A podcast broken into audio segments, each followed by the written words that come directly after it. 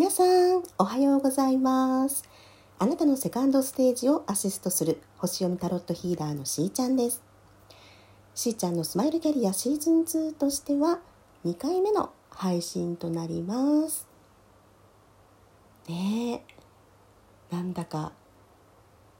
金環皆既日食ね。あのがねあった日とかね皆さんどういうふうにねお過ごしになったでしょうかね。まあ、日本では本当にあの、まあ、南の方でですね一部の地域で部分日食が見れるぐらいのことだったとは思うんですけれども、まあ、天体の動き全体としては、ね、私たちやはりこう何らかの影響をね受けているっていうねことなので、うん、あの見ることができなくても十分そのねやはりあの、まあ、大きな変化がね 起きてくるよっていうようなことは、まあ、言われています。えー、今日は、まあ、いよいよあの情報解禁になりました京都のスターボイズギャラリーでの、えー、イベントについてねお話もしていきたいなと思っているんですがいやそうねそのちょうどその 日食のあたりというのはまあ、人それぞれだと思うんですけれどね結構ね体調に出ていますっていう方もねいらっしゃったようなんですよね。まあ、精神的にあの感情がね揺さぶられていますなんていう人ももいましたけどもどちらかというとそうですね私はねものすごいやっぱりだるくなったりとか眠くなったりとかねそういうことがね多かったんですよ。であの、まあ、それも必然的にね体が順応しようとしてるとか調整してねあの自分にとても、まあ、いい状態になろうとしているんだっていうねその反応と思ってあの極力ね休ませてあげる時間っていうのを作りました。でちゃんと、まあ、タイミングがね合ってくるとその流れにこう心も体もね乗っていけますので、うん、皆さんもあまりこう無理せずね自分の、スケジュールあると思うんですけれどもお休みの時間も考えた上でのスケジュールの取り方ねなさるといいと思いますね。はい。ではそう。スターポイツギャラリーでは、えー、来月ですね。5月11日から15日まで京都タロット空のメサージュ遊び用セントはあれけんアートエディションお披露目会というね20周年特別企画展というのが行われます。おめでとうございます。ねえ20周年ですよ。スターポエットさんもね。あのまあ、今村ひとみさんというねあの方との、まあ、ご縁であの、まあ、私も京都タロットを使ってですねあのタロットセッションをさせていただいているものですからその期間中12日と13日にあのイベントとしてね参加させていただくことになりました。で、ま、何回かねラジオトークでもお話に出しているんですけれども本当にあの不思議なご縁でね去年再開してあれよあれよという間に いろんな展開が起きてきて生まれてきたものになるんですが私の、まあ、オリジナル戦術になっております「あなたのマンダラアース」というねあの、まあ、タロットセッションをしていますけれどこの使っているやはり「空のメサージュ」というねあのタロットカードこちらが本当とにかくあの美しくて 和の要素がね盛り込まれているものにはなるんですけれどもこう見た瞬間からなんかもうビビビっていうのはまあもちろんあったんですけどでもその実際に手に取ってみてで一枚一枚のそのカードをこう見てねでもちろんその西洋のタロットとあのしっかりこうリンクしてますのでそれがねあの読める方はこの和の要素も盛り込んで一緒に考察していくと本当面白いと思うんですよね。で一枚一枚こうね見てやっている間に本当にねあのインスパイアされていくことというか今まで自分の中にあったイメージとかそういうのがねこう融合していった感覚っていうのがねあります。で特にその根本的に何が自分のこう内側にね触れたんだろうかっていうのがやっぱりあの日本に生まれてきてこの和の要素っていうのはやっぱりあのある程度こう日本で暮らしてみるとか日本のしきたりとかね風習とかね、まあ、季節がね四季折々あったりとか本当そういう一つ一つのこう当たり前の日常の中にあるこう原風景っていうんですかね。懐かしいなって思うこととか、うん、こ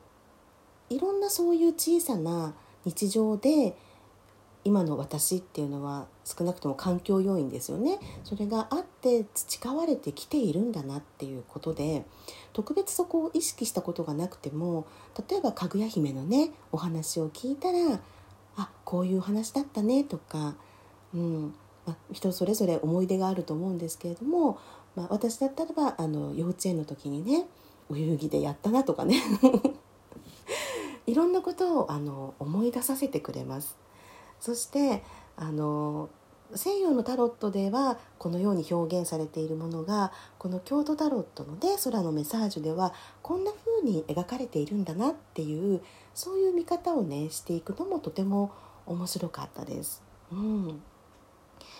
でさらにねもうね奥が深いなと思うんですよ。なのでまだまだ私もあのここからどんどん発展していくと思いますしあのさらにいろんな気づきっていうのがまだまだ起きている段階なのであの今回はねまず今の段階でお伝えできるものをねあのマンダラアースタロットセッションとしてお伝えさせていただいてご興味のある方が受けていただけるように予約フォームも立ち上がっておりますので是非ねご興味ある方京都のスターポイツギャラリーにてね体験してみてください。で特にこのまあ、特別企画展ではこの京都タロットのアートピース特別版っていうのがあります。ねもうこの京都タロット空のメッサージができるまでの、まあ、逸話もそうなんですけれども皆さんの思いがもうギュッと詰まっているものなんですね。こちらはアートピースになりますのでその描かれているその世界観とかね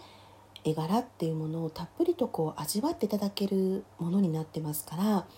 うん、大きめのタロットカードでそして、えー、霧のね箱にも入っていてもう一つの本当にアート作品としての京都タロット空のメサージュっていうものに、ね、なります。本当にあの